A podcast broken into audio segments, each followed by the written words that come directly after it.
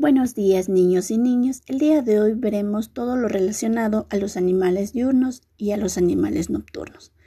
Los animales diurnos son aquellos que se encuentran activos durante el día y en la noche tienen un periodo de inactividad, sueño o descanso. A este grupo pertenecen algunos mamíferos, insectos, reptiles y aves, como por ejemplo perros, pájaros, elefantes, ardillas, gorilas, ciervos, halcones, lagartijas, mariposas, abejas y chimpancés.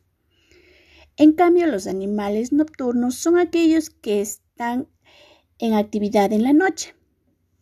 Durante el día suelen esconderse para dormir y así no sean cazados por los depredadores. El turno de la noche incluye a los animales como búhos, murciélagos y ratones. Algunos animales tienen especies tanto nocturnas como diurnas.